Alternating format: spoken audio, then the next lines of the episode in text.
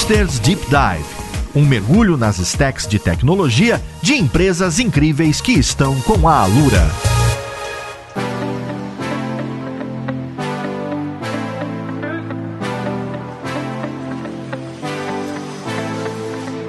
Olá, ouvinte. Meu nome é Paulo Silveira e esse aqui é o Hipsters Deep Dive. Pois é, a gente continua mergulhando na tecnologia e nas stacks do Banco do Brasil nessa primeira temporada e hoje a gente vai falar de desenvolvimento mobile, mais especificamente os desafios do mobile banking. Como é que uma corporação, um banco desse tamanho consegue atender uma gama tão gigantesca de clientes que com certeza tem perfis completamente diferentes.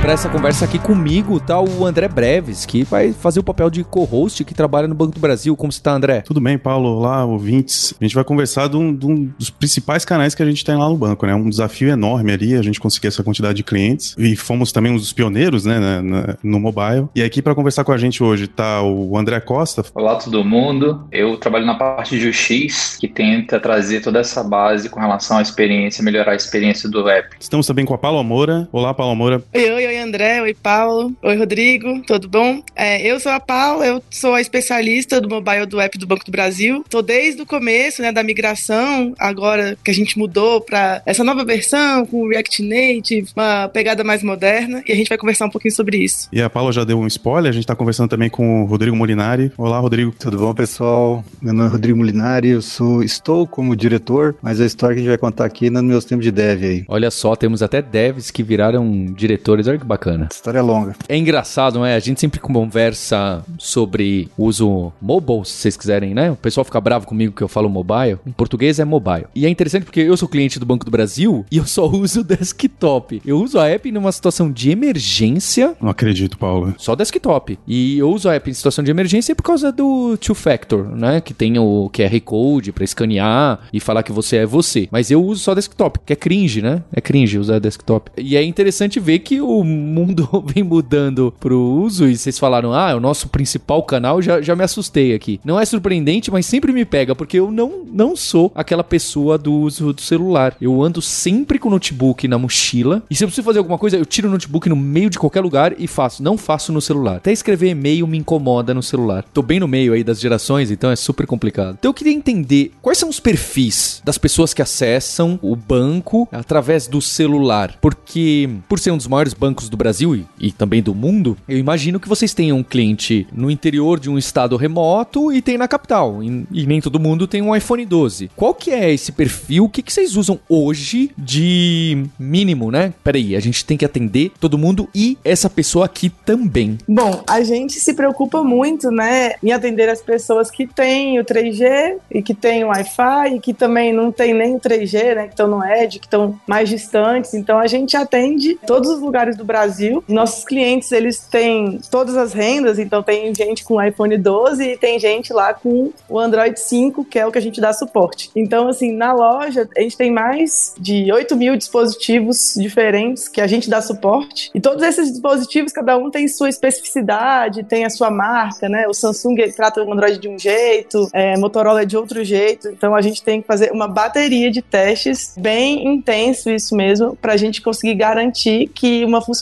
vai estar funcionando perfeitamente em todos os aparelhos, né? Em todos os usos. Mas essa variedade de aparelhos a gente tem, tem os aparelhos mesmo para fazer o teste? Como é que funciona isso? Alguns aparelhos a gente usa físico, tanto o Android quanto o iOS e tablet, mas também a gente tem a Farm, né? Que a gente, se eu não me engano, são 50 modelos diferentes. É, toda vez muda, né? Não, não tenho esse número exato, mas a gente testa é, automaticamente nesses dispositivos que são emuladores, né? Que estão rodando remoto. E para essa amplitude de gama de dispositivos, pessoas, e até imagino que essa vai ser uma parte da pauta, conexão. Vocês precisam ter deploys diferentes, é, versões diferentes, que nem tem. Não sei se vocês já perceberam isso. Existe o YouTube para Android, existe o YouTube Lite, existe o Facebook, existe o Facebook Lite, sabe? Tem empresas que fazem isso internamente, desabilitam ou habilitam features de acordo com o potencial da sua conexão, do seu celular, o perfil da, pessoa. Vocês têm que trabalhar dessa maneira também, algo parecido com isso? Hoje a gente não usa essa abordagem, né? A gente prefere entregar o máximo de informações para o cliente, mas a gente tenta não mandar muitas informações no login, né? Ele mesmo vai pedindo e conforme ele vai é, navegando no app, essas informações são, são feitas as requisições. A gente tem algumas coisas que são on demand, que são feitas é, atualizações de acordo com o uso do, do próprio cliente, para a gente não deixar o app tão grande também. E a gente tem a versão light, que a gente usa muito raramente, mas não é baseado em no cliente específico, né? A gente usa mais para situações de contorno, quando a gente quer fazer algum deploy específico, situações de erro, para não impactar nunca o canal, né? A nossa premissa é o cliente nunca consegue, não pode ficar impedido de conectar no banco. Então a gente tem algumas implementações para garantir que isso nunca vai acontecer, mas baseado assim na conexão do cliente, a gente não tem a versão light. Foi uma decisão aqui nossa. Paulinha, deixa eu contribuir. Tem uma questão também de uma mudança da nossa estratégia, né, que isso tornou isso ainda mais complexo, né? A gente vai contar um pouquinho da história, mas a gente fez uma estratégia de ter um app só. Então, por quê? Porque a gente achava que é muito complicado o cliente ter que saber qual app ele vai ter que escolher agora, se ele vai baixar o, Lite, o, o abertura de conta ou um específico para o produto. E a gente foi condensando todas as nossas soluções em um app. Então, qual que era o desafio? Até desde o tamanho do app, né? Como manter todas as funcionalidades num app só, mas manter um tamanho que coubesse e ficasse compatível com toda essa gama de dispositivos, né? Talvez o, o provavelmente o nosso aplicativo do, do segmento bancário seja o, o, mais democrático, né? Ele pega a maior gama de versões. E aí que vem mais um desafio, né? Como que eu torno ele é, com todas, e a gente tem uma gama enorme de, de, de soluções lá dentro, tem um, praticamente o banco inteiro tá lá, mas não tornar ele pesado e se preocupar muito com o trânsito de informações. Então, essa preocupação de quanto está transitando é muito importante, porque eu tenho o consumidor lá que ele, hoje não é mais, é, ainda é muito comum, né? Mas antigamente era mais comum ainda, a pessoa não tinha nem acesso ao dado, né? O dado era muito, o pacote lá era pacote pré-pago, então ele tinha lá contadinho lá o, o, quanto ele ia consumir, né? E a gente sempre se preocupou de consumir pouco desse cliente. E o que a Paulinha falou, assim, a gente consegue com isso, teve que criar uma estrutura que a gente pode desligar ou ligar alguns aspectos do, da solução, né? Se em algum momento a gente tiver algum gargalo aqui ou alguma dificuldade, a gente consegue configurar para que ele automaticamente a gente disponibilize uma solução mais light, mas de forma dinâmica, né? É, isso também foi um baita desafio, né, Paulinho? Foi, a gente teve que fazer essa mudança, assim, justamente para nunca mais é, passarmos por problemas assim. O cliente não consegue acessar porque ele está numa rede ruim, né? Isso é uma das coisas que a gente sempre se preocupou bastante aqui. E como que vem essa app do Banco do Brasil? Porque em um banco a, a app, diferente de muitas empresas, é algo que se tornou essencial não agora, nem há três anos atrás. Há bastante tempo acessar pela internet ou até mesmo antes dos smartphones. Tem gente que não sabe, não é? Mas havia, havia internet nos celulares mesmo antes, antes do iPhone lá atrás, em 2009, sei lá eu. Como que é esse acesso remoto? Era internet banking no telefone e fax? Quando que aparece o primeiro, quando que eu consigo ver o meu saldo pelo celular no Banco do Brasil? Por que que toma essa decisão e como que isso vem evoluindo até o primeiro lançamento em Apple Store e, e Play Store? É, essa história é legal, Paulo. A gente começou em 2001, quando lançaram o, o app. Era aquele tijolinho, né, aquele celular bem tela preta, mas que conseguia, pelo menos a gente conseguia lá entrar na conta, ver o saldo, ver um extrato simplificado dos últimos lançamentos. Então a gente foi, quando ainda ninguém usava, a gente começou a fazer as primeiras soluções. Isso, Rodrigo, para ser mais específico, já era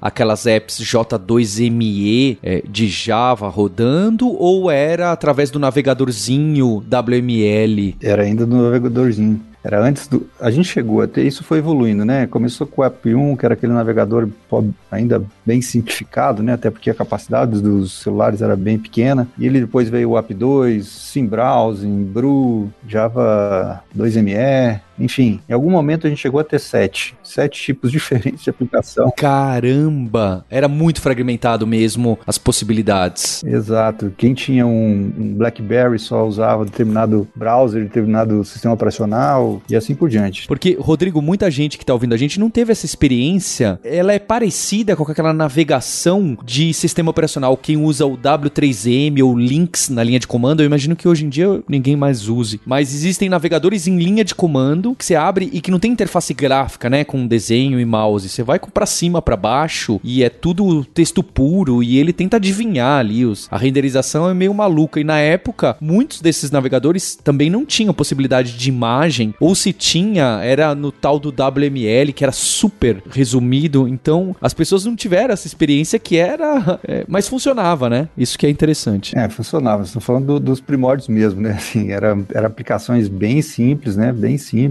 uma navegação simples, mas também assim com uma dificuldade enorme, né? De desenvolvimento, porque a gente tinha que embarcar essas aplicações em muitos casos, né? Ela ia embarcado, por exemplo, o SimBrowser ia embarcado no chip. Não era um, algo que a gente mandava como é hoje, né? Que você acessa um lugar, ele busca. Não, você tinha que embarcar na aplicação. Às vezes saía da fábrica, quer dizer, é um, é um mundo parece distante, né? Estava falando aqui de, de, sei lá, década e pouco, né? É muito diferente do que a gente conseguiu ver, assim, esse avanço que, e as possibilidades que a gente conseguiu é quase inacreditável em tão pouco tempo, né? O, o, pessoal não conhece, mas teve uma época quando não tinha App Store, né? Que é a situação que você colocou, que inclusive tinha que negociar com as operadoras também, né? E como é que ficava essa situação assim de atualização, a gente conseguia atualizar o app? Como é que funcionava isso? É, a gente negociava operadora operadora, ela tinha um canal específico, né, dentro do sinal, com, é, que ela ia distribuindo aquela aplicação pingadinha, né? Ela ia distribuindo até chegar uma versão nova e a gente cobria a versão antiga. Quer dizer, era um modelo, assim, é, até pela dificuldade de rede, né, que a gente tinha, né? Mas nós tínhamos também uma distribuição nossa, né? Quando veio, saiu do SimBrowser, viu, tinha outras, outras formas, eram sete, né? Então tinha todos os sabores. A gente tinha também distribuição no, no, nosso site. O cara entrava no nosso site, quando ele entrava aqui, a gente atualizava o aplicativo dele na hora. É, aplicativo, assim, as páginas web, enfim, algumas coisas assim, né? Não é nada parecido com o que a gente tem hoje, é bem mais simplificado. Mas tinha usuário, tá? Mesmo lá a gente já tinha usuário. Famosos early adopters, né? Só que aí o perfil devia ser diferente, certo? Quem usava esses early adopters era quem tinha o dispositivo móvel top de linha, era o iPhone da época, né? Era aqueles Symbians, era aqueles Nokia N95. N95, o 6600 que não era tão top, mas muita gente tinha e era mais, é, mais interessante. Então é engraçado, aquela experiência meio trágica. A gente vai deixar uns links aqui para você ver um screenshot de sites na época do WML usando esses celulares preto e branco que não tinha tela touch e você ia para cima, para baixo, esquerda, direita, digitando é, palavras usando aquele teclado. Como que chamava? Mesmo que você ia com o númerozinho e apertando as letrinhas? Gente, eu não sei, era muito esforço para pouca coisa, não é? Então é, é, muito, muito interessante relembrar essa história que eu, eu tô gostando bastante. É, uma época que o design, né, o André Costa como design ia ficar, ia ter uma dificuldade enorme, né, porque era muito limitado, né, era extremamente limitado. A gente, mesmo com sete soluções distintas, a gente tinha 30 mil usuários mês, 30 mil usuários distintos mês, assim, é early adopters mesmo, né? Cara que gostava muito, mas já funcionava, já funcionava saldo, extrato, transferências, o básico já a gente já conseguia fazer. Só uma questão, a gente olhando isso agora, né, no passado, a gente fez como conseguiam usar isso? Mas na época era o que tinha e era ponta, era, o pessoal conseguia tirar o seu extrato do celular, era coisa, não, não existia nada além daquilo, então a gente tem que ter essa noção também, que aquilo ali era, era o, o máximo máximo que o pessoal conseguia e, e adorava, certo? Você conseguia fazer várias coisas. Né? Ou era isso, ou era ir na agência, né? Ou era ir no terminal do atendimento, né? Ou era sair de casa. Então, mesmo com a, com uma interface ainda não tão rica, né? Mas já era melhor do que ter que sair de casa e ir para uma agência ou ir para um terminal de atendimento, por exemplo. E, Rodrigo, você falou sete soluções, né? Essa fragmentação tremenda. Quando que começa a convergir para app, smartphone, em loja? Quando que começa essa jornada? Então, quando a gente fez a oitava, que era web, né? Quando lançou os primeiros smartphones, smartphones mesmo, né? A solução ainda era web, era uma casquinha, né? A gente deployava lá no iOS assim, uma, uma, só uma casquinha de aplicação nativa e o resto era um web, uma navegação web. Já assim, foi uma, um salto enorme. Mas aí a gente ficou com oito, né? Aí não era mais sete, era oito. E, e, essa curva de crescimento ela não era tão grande, ela não se vendeu iPhone logo no primeiro dia, né? Principalmente no Brasil. E aí é, cruza a história com uma outra história do banco que é TV digital. Que aí eu estudava TV digital, era um assunto que me interessava muito na época, e tudo isso estava tudo na mesma equipe. O Mobile TV Digital era uma equipe que cuidava. E TV digital na época, talvez os mais jovens não lembram, mas no Brasil a gente tentou, existiu o TV digital brasileira, que a ideia era que as TVs do Brasil existia um padrão de é, um novo padrão de TV digital, onde você poderia passar aplicações pela TV. Então tinha um sistema operacional, seja ele dentro da TV, ou seja ele num, set-top box, aquela caixinha que hoje a NET tem, outras empresas têm, que eles chamam de set-top box, e a gente embarcava lá uma solução padrão de TV digital brasileira e a gente conseguia distribuir a aplicação lá. O banco começou a fazer a aplicação, acho que foi o primeiro banco no Brasil e, se não me engano, o segundo do mundo, a ter uma aplicação de, na TV, né? Na TV aberta. Então, a pessoa que tinha o sinal TV digital, ainda estava se espalhando pelo Brasil, ela, ela entrava lá na caixinha, tinha um monte de aplicativozinho e ele clicava no Banco do Brasil e a partir daí ele conseguia tirar saldo extrato. Era uma navegação até mais rica do que aqueles primeiros celulares da época, né? Só que aí nós tínhamos um problema, né? E o problema que o Debs colocou, eu tinha sete soluções de mobile nessas plataformas mais antigas, eu tinha uma solução web que estava surgindo com os primeiros iPhones e eu ainda tinha TV digital. E todas elas tinham características parecidas, assim, ele tinha, cada uma tinha uma linguagem específica para ser desenvolvida lá na ponta, né? No client, tinha que fazer um, um download do aplicativo na ponta e todas elas tinham um, um consumo de transações muito parecidas, né? Eu tinha que transferir pouca informação, porque a, a rede era muito pequena, muito, a banda muito pequena, e eu tinha que fazer o mesmo conjunto de transações. Aí que começou a surgir, para resolver a questão da TV digital, a gente criou o primeiro framework nosso aqui, né? A gente foi pro mercado na época, procurou fornecedor de todas as maneiras que fizesse isso pra gente, né? Que conseguissem. Porque você tinha dois cenários, agora voltando para mobile, você tinha dois cenários, né? Ou você fazia já uma aplicação nativa, e aí você conseguia ter uma experiência legal no, no, no aplicativo, mas cada vez que você tivesse que fazer qualquer alteração, você teria que baixar a aplicação lá, né? E aí você tinha todos os problemas de atualização, de compatibilidade, enfim. Ou você ia para uma solução web, mas que você tinha outros problemas, que aí você tinha a navegação não era tão boa, porque os browsers que eram embarcados não eram tão bons, não ficava nativo, não ficava legal do ponto de vista de experiência, ficava mais lento, muito mais lento, porque as redes eram eram lentas mesmo, então a experiência não era legal. E aí a gente partiu para tentar achar uma solução para isso, né? Assim, eu queria ter o melhor dos dois, eu queria ter a experiência do nativo na ponta lá no cliente, mas ter a flexibilidade do da web, né? De você poder atualizar aqui e sensibilizar todo mundo. E também eu não transmitir muita informação, quer dizer, esse era o desafio. E daí que começamos a pensar no nosso framework as apps, quando saem na Store da Apple, do Android, não sei em qual ordem, é, elas saem com o framework de vocês. E aí, então eu queria entender, que eu acho que a Paula também está envolvida. Nessas primeiras versões, é um framework escrito em que, usando qual stack é, e se comunicando com uma API que já existia do Banco do Brasil, ou teve, foram criadas APIs e começaram a ser criadas por causa do mobile, ou já tinha por causa que vocês têm provavelmente bastante cliente servidor da época, não é? Dos terminais, etc. E qual são essas stacks que nascem até chegar,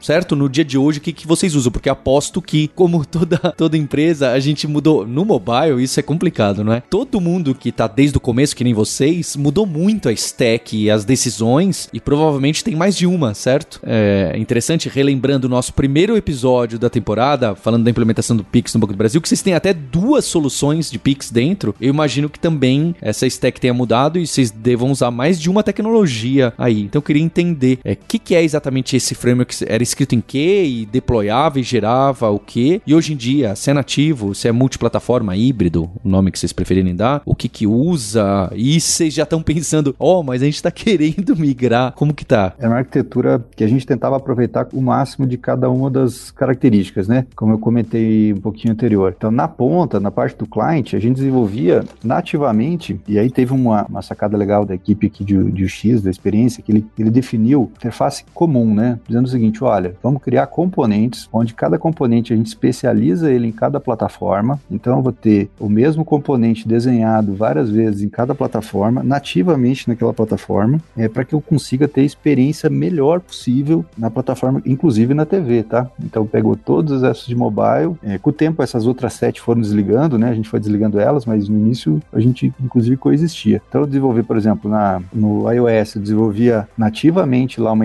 os componentes, então desenhava um botão, desenhava cada componente, enfim, do nosso layout. E na TV eu fazia a mesma coisa, nas linguagens de TV digital, no, no Android eu fazia a mesma coisa e assim por diante. E aqui no lado do server, a gente criou o centralizador, que era um cara que ele, ele se comunicava com todos os chamados APIs aqui internas, né, todos os serviços do banco, e ele entregava é, sempre a mesma coisa para todo mundo. Então, quando Ele entregava um JSON igualzinho para todos os clientes lá, para todas as plataformas. Então, quando o cliente acessava lá no Android, por exemplo, ele batia aqui no nosso centralizador e falava assim: Ó, oh, sou um Android dessa, né, dessa marca, enfim, esse modelo, com essa resolução e tal. Esse centralizador ia lá, buscava o login do cliente e mandava um JSON para ele: assim, ó, então já que você é um Android, monta essa tela aqui. Então, passava um JSON com os parâmetros e, e então transitava pouca informação, né? E o cliente lá no Android ele recebia esse JSON e montava uma tela nativa e navegava nativamente. Então dava uma experiência muito legal e fazia a mesma coisa quando entrava no iOS, quer dizer, o JSON era o mesmo, só que quando ele caía no iOS ele se adaptava ao design do iOS. Quando caía na TV digital, que depois a TV digital é,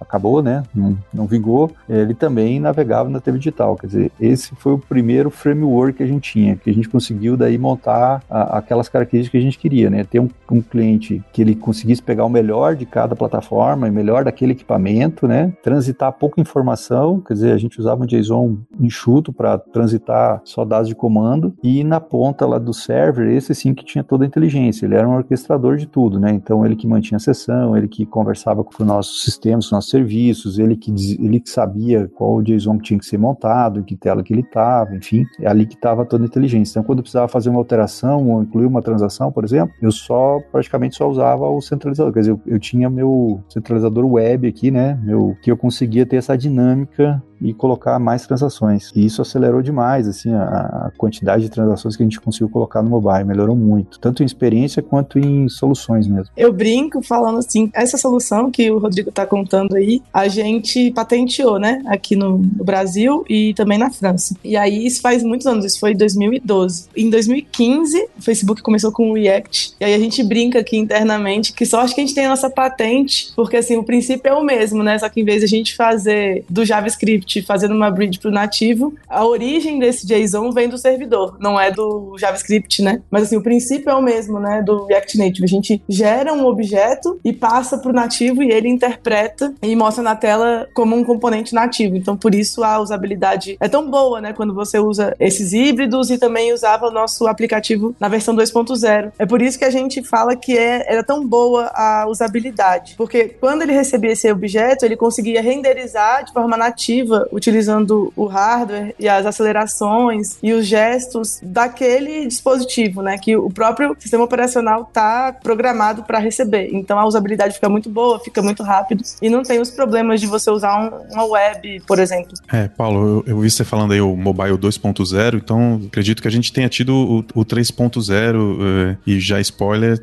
React Native, ouvi dizer que tem um pouco a ver. Você pode falar pra gente como é que foi essa experiência? Então, como Rodrigo estava dizendo, essa história toda do centralizador era a versão 2.0, que foi quando a gente fez esse servidor, passou a usar os nativos, e a gente decidiu que a gente precisava evoluir, né? Passou um tempo, já era 2017, os nossos aplicativos visualmente já estavam ficando para trás, porque estava numa época que estava começando a ter muito gesto de arrastar, de arrastar para a direita ou para a esquerda para voltar, várias coisas que nosso aplicativo não estava preparado, ele era visualmente já ultrapassado. E a gente ficou naquele impasse, né? Se a gente redesenharia todos os componentes, né? Faria um trabalho de UX somente, ou se a gente ia aproveitar esse momento para também modernizar um pouco toda a nossa stack, né? Que tinha bastante coisa que a gente poderia avançar. É, alguns problemas a gente tinha que resolver também, né? É, tipo, por exemplo, a gente tinha um time to market diferente, porque se a gente tivesse que fazer um componente, tinha que ser nos nativos, a gente mesmo tinha que implementar, então demorava. Às vezes o Android podia sair antes, às vezes o iOS podia sair antes. A gente não tinha uma comunidade muito forte, porque era solução interna. Então, tudo que a gente necessitava, a gente mesmo precisaria implementar é, na, em cada biblioteca ou de forma nativa. E a gente também queria trazer um pouco de, assim, de mais usuários, não pessoas de mão de obra especializada, né? Porque se hoje em dia já é um pouco complicado de achar pessoas especializadas em desenvolvimento de Android e iOS, antigamente era ainda mais difícil. Então, se a gente fosse para alguma solução que pudesse usar JavaScript, a gente teria muito mais mão de obra acessível no, no mercado e também treinar as pessoas ficaria um pouco mais fácil. Então a gente decidiu, por esses motivos, né, ir para o React Native. Breves, você também pode dar uma contada um pouco para a gente como a gente decidiu, né? Você participou de uma equipe que fez alguns testes com o aplicativo menor antes para a gente poder colocar no app principal. E a gente, depois dessa experiência de vocês, a gente é, conseguiu com sucesso, né? Vimos que ia ser legal e aí sim começamos esse projeto que a gente chama aqui de BB 3.0, que junto com o time de UX a gente começou a fazer componentes novos, usabilidade nova. Na stack, por exemplo, no centralizador, como o Molinari, o Rodrigo sempre comentou, a gente sempre retornava uma tela, né? O servidor que sabia como era essa tela. E com o React a gente passou a implementar a tela, né, em JavaScript. Então a gente teve que redesenhar nossos serviços para retornar somente os dados necessários para a tela e também diminuir, né, esses dados para ficar mais rápido ainda, uma vez que a gente estava fazendo chamadas para montar uma tela e, a, e, não queríamos que ficasse mais lento do que, do que era, porque já era muito rápido, já tinha otimizado bastante. Então uma das nossas preocupações era ficar lenta a navegação, então a gente fez algumas mudanças estratégicas e assim começamos o projeto de 3.0. A Paula citou é, é, essa participação. É, em 2016, eu participei de uma iniciativa do banco lá no, no Labs, né, no nosso laboratório lá no Vale do Silício, de intraempreendedorismo, e teve uma solução que a gente desenvolveu lá, mobile, né, que a gente estava experimentando algumas tecnologias e a gente, na época, ainda estava bem incipiente, mas a gente resolveu lá testar, desenvolver essa solução usando o React Native. E aí, essa experiência que a gente ganhou lá, pô, deixou a gente empolgadaço na volta aqui pro Brasil, coincidiu com esse movimento pro Mobile 3.0 e a gente começou a pensar que tecnologias a gente poderia colocar no, no, no 3.0 que acelerasse, né, o, o, nosso tempo de entrega pro cliente. E aí a gente fez algumas POCs. E, e nesse ponto aí eu, eu ajudei a, na época a fazer uma POC para ver se a gente conseguia fazer o. Me lembrei, Paulo, acho que era para ver se, se conseguia fazer o bundle, né? Funcionar um, um bundle só com, com, as aplicações funcionando ali no iOS, se a gente conseguir embarcar essas, essas aplicações ali dentro. É, você ajudou a gente nisso, né? É, até uma coisa bem interessante, porque assim, lembrando, né? 2017, tava bem no começo também do React, né? E a gente usava de uma maneira bem diferente, né? Quando você ia começar lá o Getting Started, sempre era comece um app do zero e você tem seu aplicativo. E no nosso caso não dá, a gente já tinha mais de 400 transações, a gente tinha que conviver com os dois, a gente tinha que ter as, as, todas as transações que existiam, iam continuar existindo e a gente ia refazer somente algumas, porque senão a gente não ia ter terminado até hoje, eu acredito, de fazer tudo que a gente tinha que fazer para poder migrar. Então a gente lembra que a gente debugou bastante o código é, nativo do próprio React Native para entender como a gente poderia fazer um app que já existisse somente renderizar uma view, né, no iOS, uma activity no Android, mostrar em algumas situações uma activity nativa. Hoje, no Getting Started do React Native, ele já fala como fazer isso, já ficou bem mais fácil nas versões mais atuais. Mas eu lembro que isso pra gente foi um grande desafio.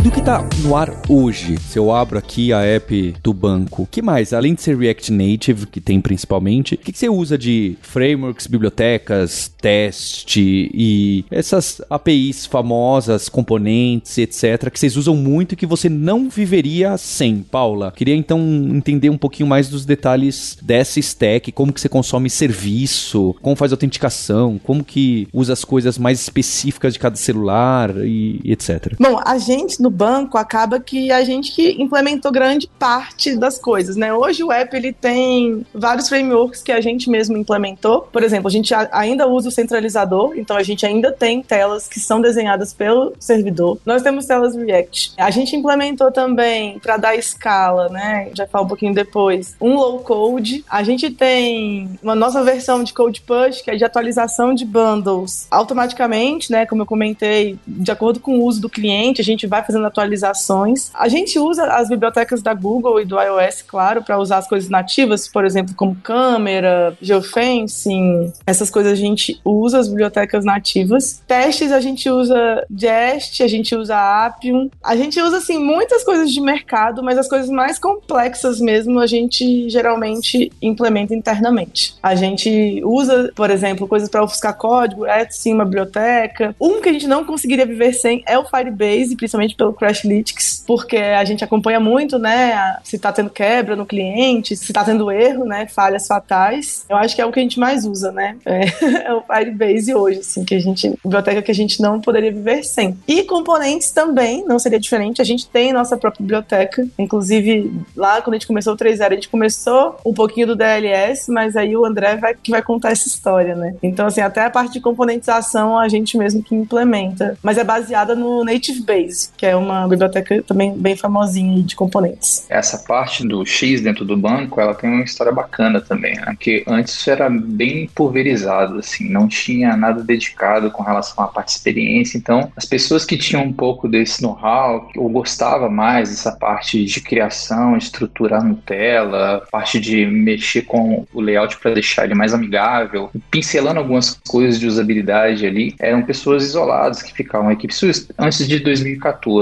Perto de 2014 começou a haver um movimento grande, justamente porque as aplicações elas começaram também a escalar de uma forma, tanto no que a gente chama de omnichannel, né? Eu tenho lá a mesma funcionalidade que ela tem que estar dentro da plataforma BB, que é um, uma aplicação para área interna do banco, ele tem que ser exposto dentro do mobile. Esse serviço, às vezes, ele também está na parte do, da web do banco e ele tem que funcionar no, no mobile também. Então, isso aí começou a trazer para a gente a necessidade de que eu preciso dar uma solução para que a gente consiga entregar um padrão da empresa para todos esses tipos de canais. E a gente começou a pincelar isso um pouco, né, depois de toda essa estrutura de UX, né, que em 2014 o banco oficializou lá a criação de uma área dedicada para UX. Nossa equipe na época tinha uma, mais ou menos umas 9, 10 pessoas. E a gente também, nesse momento de ali, a gente começou a estudar bastante essa questão de disciplina de UX, tentar é, escalar isso dentro do banco também, mas a, a demanda era muito grande, a gente conseguia atender também as coisas meio que pontuais. Em 2017 a gente começou a pensar muito e era um assunto que estava começando na época também, é a questão do design system, que viria para justamente trazer a base para a gente conseguir atingir esse objetivo de eu conseguir trazer para a empresa uma forma de que ela conseguiria construir qualquer tipo de solução e ela ficaria ali com o mesmo padrão, com a mesma identidade. Só que a, a demanda do. A gente começou a pensar nisso, começou a elaborar algumas coisas, mas a demanda desse projeto do Mobile 3.0 ele também consumiu muita energia e essa equipe ainda era pequena. Então a gente acabou não conseguindo evoluir tanto quanto gostaria com relação a essa parte do design system. E ele ficou muito voltado para a criação de padrões ali dentro do que a gente poderia fornecer para o próprio mobile, com a visão de que a gente conseguiria depois evoluir essa primeira parte do projeto. Com o lançamento do Mobile 3, as demandas começaram a aumentar em cima disso aí também. A gente tinha conseguido montar um kit que tinha os componentes ali, que eram componentes que estavam para o pessoal fazer toda a prototipação e esses componentes estarem implementados dentro da biblioteca que a Paula comentou. E isso começou a demanda aumentar de uma forma que a gente não conseguia dar mais nem vazão para esse trabalho e começou a virar gargalo. Começou um, uma iniciativa de fazer uma descentralização dessa parte de UX. E a gente começou a ter o trabalho de fazer também uma montar treinamentos, passar, fazer palestras sobre isso, mostrar a necessidade disso para as equipes, porque o banco às vezes as equipes ficam muito isoladas e precisa entregar aquela solução. Essa questão de experiência do usuário nesse momento ela não era vista assim com tanta ênfase, né, quanto é hoje. Depois que conseguiu fazer essa parte de entregar essa questão de, de conhecimento para mais pessoas, na época como eu falei, a equipe quando ela foi montada tinha uma média de 10 pessoas. Hoje a equipe em si, se eu não me engano, tem a equipe tem mais de 20 pessoas, mas a gente trabalha com outras outros designers que a gente chama de responsáveis de UX que estão para mais de 100 pessoas hoje. Né? Que aí eles são realmente essas pessoas que nossa equipe centraliza ali, mas eles ficam nas equipes específicas de, tocando os projetos. Quando começou a ter realmente essa o trabalho começou a baixar um pouquinho, a gente começou a voltar às essências do design system. Né? E aí foi um outro trabalho que começou é, no início do ano passado, uma, com mais ênfase mesmo, e a gente começou a elaborar de fato um design system que a gente conseguiu chegar agora numa fase bem madura dele e ele envolvendo realmente todos os processos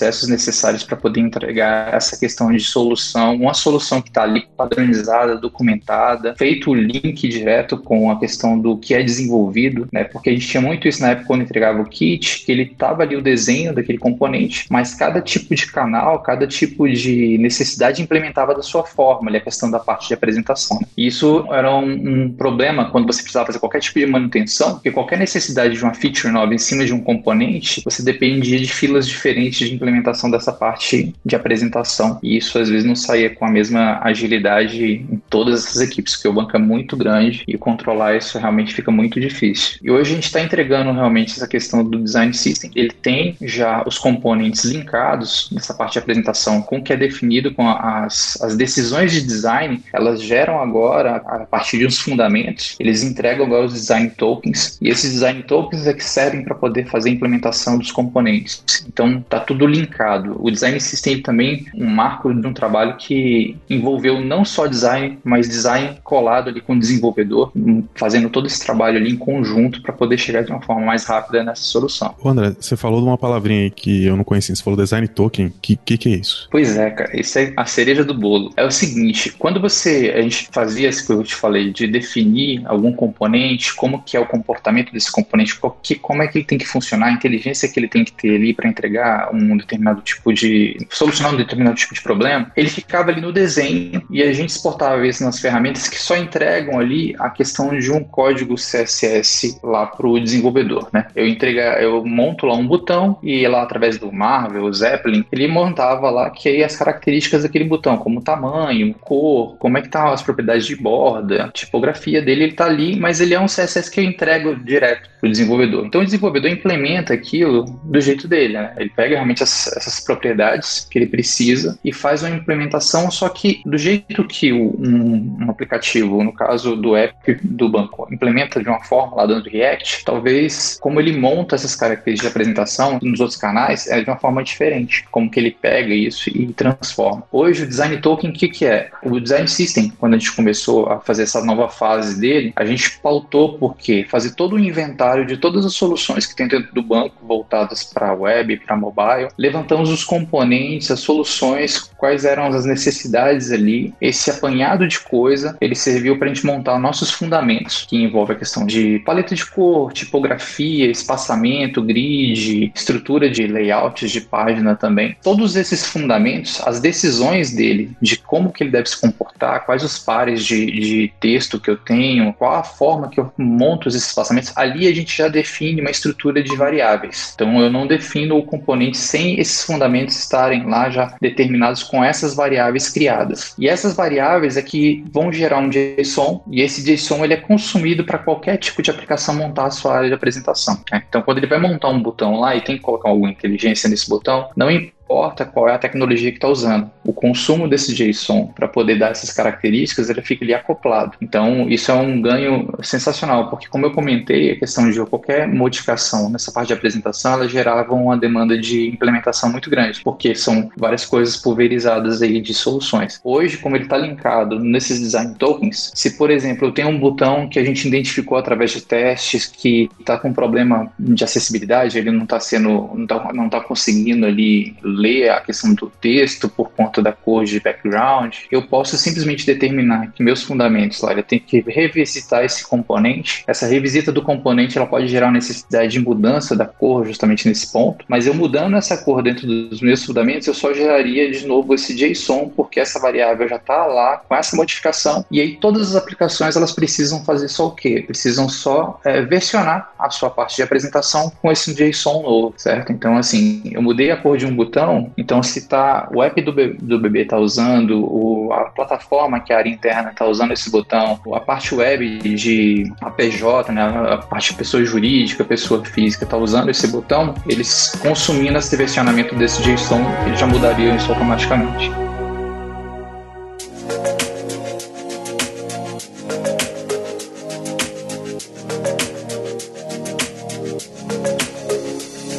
Bem, acho que um outro grande desafio que vocês têm, então, além de manter design, criar uma, uma app robusta, usar a stack moderna, ter essa quantidade grande de clientes que suportar Android 5 ou superior, acho que tudo isso é desafio, mas eu imagino que ainda tenha o desafio de equipes muito grandes. Todo mundo enfiando a mão no mesmo codebase, no mesmo repositório, é super complexo. Pode fazer branch que for, pode usar o mecanismo agile que for, que é, é muito complexo. Vocês utilizam alguma técnica ou algo para que, olha, nessa aqui a parte de seguros é um outro projeto, ou a parte da conta corrente, todo mundo pode, fica aqui no core. Como que é o desenvolvimento, né, ali no, no trunk? Como que é esse repositório principal e vários pequenos, depois tudo ter um build gigante que monta tudo? Paulo, você matou várias charadas e fez várias perguntas, assim, é um pouco desesperador mesmo. A gente tem, assim, ativo mais de 300 devs hoje. A gente tem um pipeline, né, claro, sim, alguns processos necessários. É, a gente faz code review de tudo, tudo, tudo que está indo para produção, tem teste e tal. Mas antes disso, a gente faz sim chunks, como você disse, separados. A gente usa uma coisa que a gente chama de multi-bundle. Isso não é muito comum nos apps em React Native. Né? Várias pessoas, é, a gente já conversou sobre isso em, em vários outros lugares, é, palestras e tudo. A gente separou por assuntos, né? Então, o pessoal dos seguros mesmo, que você deu um exemplo, ele tem o bundle deles, que eles fazem alterações, é, mesmo assim, passa pelo nosso processo, né? A gente tem um processo automatizado e também manual de aprovação dessas alterações, né? Elas têm que passar pela UX, elas têm que passar pelo code review, elas têm que passar por vários critérios antes de conseguir chegar no cliente, né? A gente tem várias perguntas em checklist para poder ser aprovado. E aí, a gente, na hora de empacotar no pipeline lá, a gente gera esses vários bundles de várias equipes diferentes e, e aí coloca em um app só. A gente tem o core também, que é a estrutura do app e também a parte de segurança, que isso é um time mais fechado que trabalha, né? Que, principalmente quando a gente tem que fazer algumas alterações no nativo, é só a equipe que cuida do core que realmente trata disso. Ao longo do tempo, assim, a gente foi percebendo que mesmo com todos esses cuidados e todos esses processos, a gente às vezes deixava passar coisas, né? Às vezes eu, eu mesmo estava usando o app e falo, ah, isso aqui eu não sabia que tinha, ou isso aqui não tá tão legal quanto deveria, ou tá diferente do que eu tinha combinado, sei lá. E a gente começou no ano passado a fazer uma plataforma de low code também, ali junto com, com o time do André lá, de UX, de fazer templates para que a gente consiga, sem código, sem nada, colocar funcionalidades na rua, porque aí a gente garante que tudo que está no aplicativo está testado, né? Os componentes estão testados, a tela está testada, o fluxo está testado. É só o conteúdo mesmo que é diferente, sabe? Para a gente conseguir ganhar mais escala e conseguir entregar cada vez mais rápido, né, as coisas para o cliente, porque hoje a gente sabe que é, time to market faz muita diferença, né? Não adianta a gente sair um mês depois, a gente já perdeu a, a, aquela fatia, né? Então a gente tem buscado várias formas de fazer escala e também conseguir ter a governança de todo esse código que está sendo produzido diariamente em várias equipes diferentes. E como que tá o aplicativo hoje nas lojas? Como é que tá de, de usuários? Olha, a gente tem nas, nas lojas, né? A gente tem tanto Android e iOS que a gente não, não separa, né, nessas estatísticas, mas a gente tem alguma coisa na faixa de 16 milhões de logins por dia. Por dia? 16 milhões de logins, não é de ações, é de logins. Imagina quantos requests tem aí, gente fazendo pixted, não sei o que. Que isso? É para derrubar qualquer coisa. Tem muita coisa. Por dia a gente tem mais ou menos 720 milhões de transações durante o dia, né? E isso assim, a gente nem pode fazer muito uma média, porque a gente tem o pico, né? Você for fazer a média, vai ficar um pouco errado, porque de meia-noite às seis da manhã quase não tem transação, assim, tem bem pouquinho. Mas ali entre 11 da manhã e 4 da tarde é bastante coisa. Então a gente tende a, a ficar bem de olho. A gente tem uma equipe né, de monitoração, de infra e tudo também, para ver. A gente já consegue perceber antes se alguma coisa está dando errado, se tem algum gargalo, se aumentou a latência, porque são muitas e muitas transações e qualquer segundinho a mais ali numa transação pode chegar impactar, né, nosso cliente. Bem, incrível,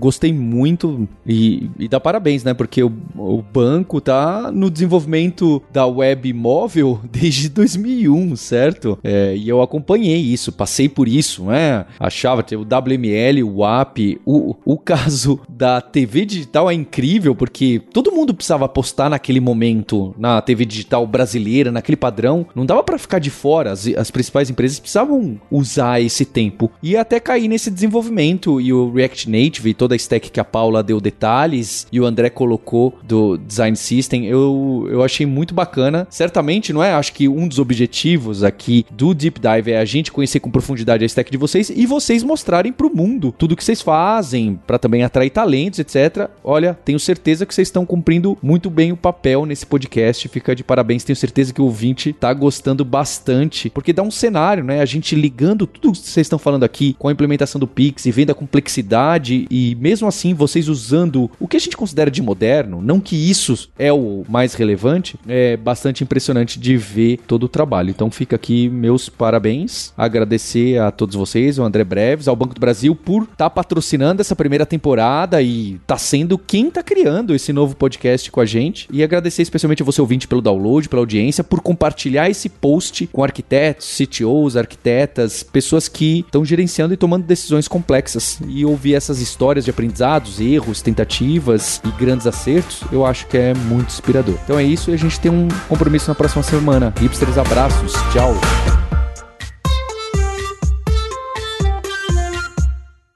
E você ouvinte que está acompanhando no Hipsters Deep Dive todas as coisas legais que a gente faz aqui no Banco do Brasil e quer fazer parte dos nossos times? Olha só que boa notícia. As inscrições para o nosso concurso público foram prorrogadas até o dia 7 de agosto de 2021.